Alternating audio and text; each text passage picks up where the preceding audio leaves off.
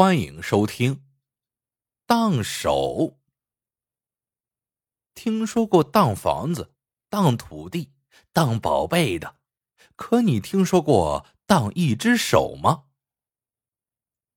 从前有一对贫苦夫妻，原本日子就过得紧巴巴的，这两年赶上天旱，地里的收成减少，这日子就更是难过了。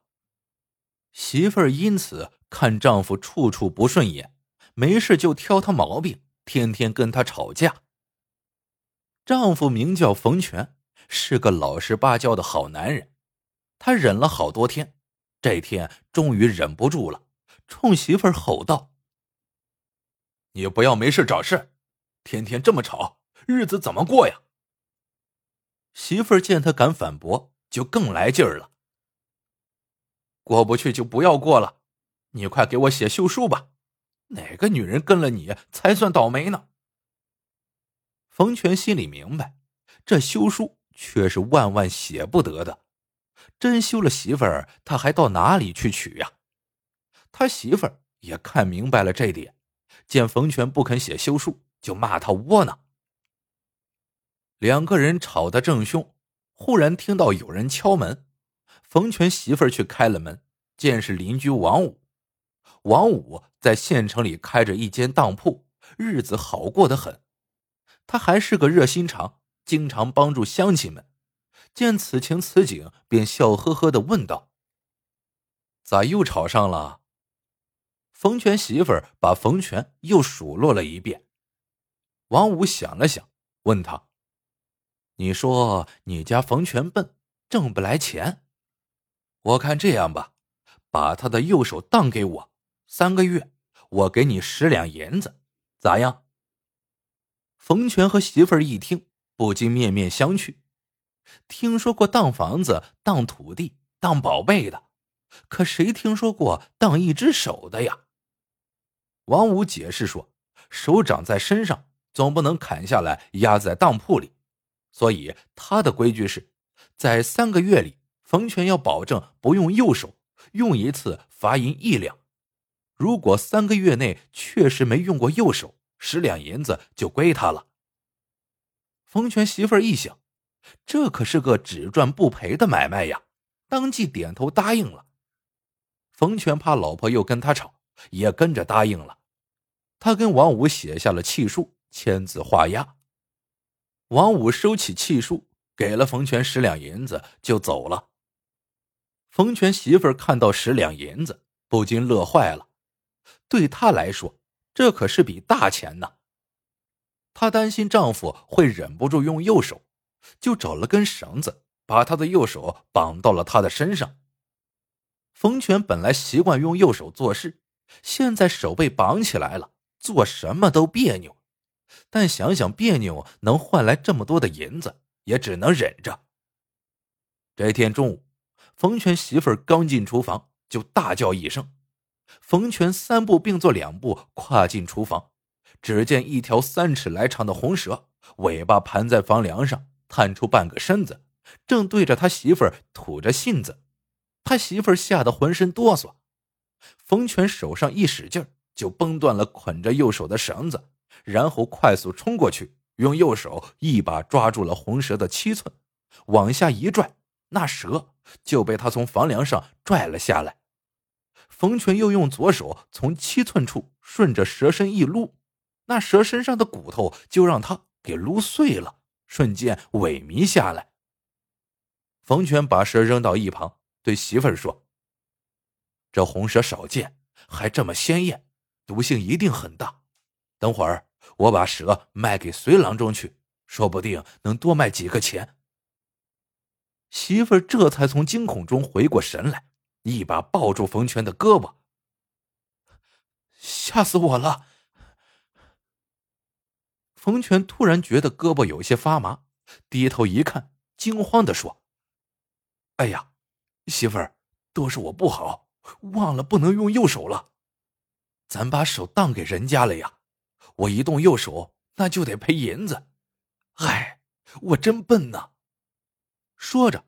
他抬起手来就要打自己的嘴巴，媳妇儿一把拽住了他，瞪着他说：“你傻呀？是我的命重要，还是那一两银子重要？咱赔给人家。”冯全来到隔壁王五家，跟他说了动右手捕蛇之事。王五让他写下一张单据，日后还上一两银子。然后，冯全又提着那条红蛇找到随郎中。随郎中一看，说那条蛇乃是极其难得的毒蛇，很是珍贵，竟给了他五两银子。冯全拿着银子回到家，交给他媳妇儿。媳妇儿收起银子，高高兴兴的去给冯全做饭去了。冯全见媳妇儿没再跟他吵架。心里一阵轻松。转眼到了冬天，冯全做了些捕兔的夹子，放到野兔觅食的必经之路上。第二天一早，天刚蒙蒙亮，冯全就跟着他媳妇儿一道上山去看是否捕到了兔子。冯全媳妇儿看到一个夹子上捕到了一只兔子，顿时兴奋起来，跳过去就要抓兔子。冯全一把拉住了他，说道。你别着急着过去呀，俗话说，兔子急了也咬人呢。现在这兔子被夹子夹住了，挣脱不开，正是急眼的时候。你一过去，他没准就给你一口。你先用棒子把兔子打死，再拿下来，那就稳妥了。冯全媳妇儿抡起棒子，狠狠的朝着兔子脑袋砸去，可他抡的太高了，棒子。竟然砸到了身后的一株大树上，他的身子被反弹而出，向前扑去，不巧又被脚下的石头一绊，他踉踉跄跄的往前扑了几步，眼看就是陡峭的悬崖了。冯全媳妇儿吓得大叫起来。冯全眼见媳妇儿要掉下悬崖，心里一急，一下子就又崩断了捆着右手的绳索，伸手一抓，恰好抓到了媳妇儿的脚踝。把媳妇儿使劲的拉回到了安全的地方。媳妇儿看自己得救了，惊喜异常，扑过去就抱住了冯全。你又救了我一次呀！冯全伸手去抱媳妇儿，这才发现自己又用了右手。想到他跟王五的约定，不觉懊恼的说：“哎呀，又要赔给人家一两银子呀！”媳妇儿在他胳膊上狠狠的掐了一把，说道：“你这个钱串子脑袋，你说说，是我的命值钱，还是那一两银子值钱？”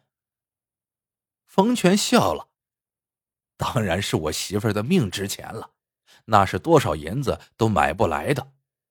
可老是往外掏银子，我也心疼呢。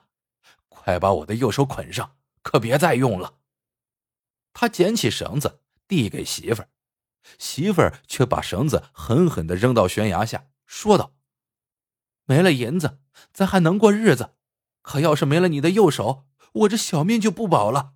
咱不要银子了，还是安安生生的过日子吧。”冯全迟疑着问：“你不嫌弃我了？”